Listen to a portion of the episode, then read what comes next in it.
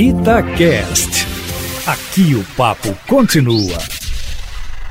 O presidente Jair Bolsonaro, de certa forma, foi surpreendido pela decisão do ministro Alexandre de Moraes do Supremo Tribunal Federal, que ontem, antes de o presidente ocupar uma cadeia de rádio e televisão, desautorizou o Planalto de tomar qualquer medida contra os governadores de estado e prefeitos quanto ao isolamento social imposto aí às unidades federativas.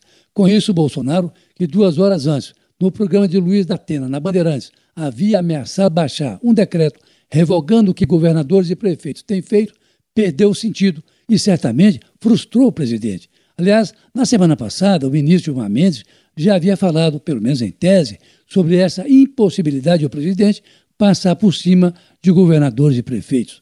A decisão de Alexandre de Moraes é uma resposta a um pedido da Ordem dos Advogados do Brasil, que acusou o presidente Bolsonaro de agravar a crise ao contrariar protocolos do Ministério da Saúde e da Organização Mundial da Saúde, que recomendam expressamente o distanciamento social como forma de combater a pandemia do coronavírus, cuja expansão vai se confirmando no dia a dia e com a letalidade cada vez mais alta, ainda que muitos municípios ainda não tenham sido afetados de forma que duas horas antes de ocupar a rede nacional de rádio e televisão, Bolsonaro já devia saber o que ele ameaçava fazer. Na entrevista, Luiz da Atena já não dava mais. E a canetada que prometeu vai ficar para uma outra oportunidade.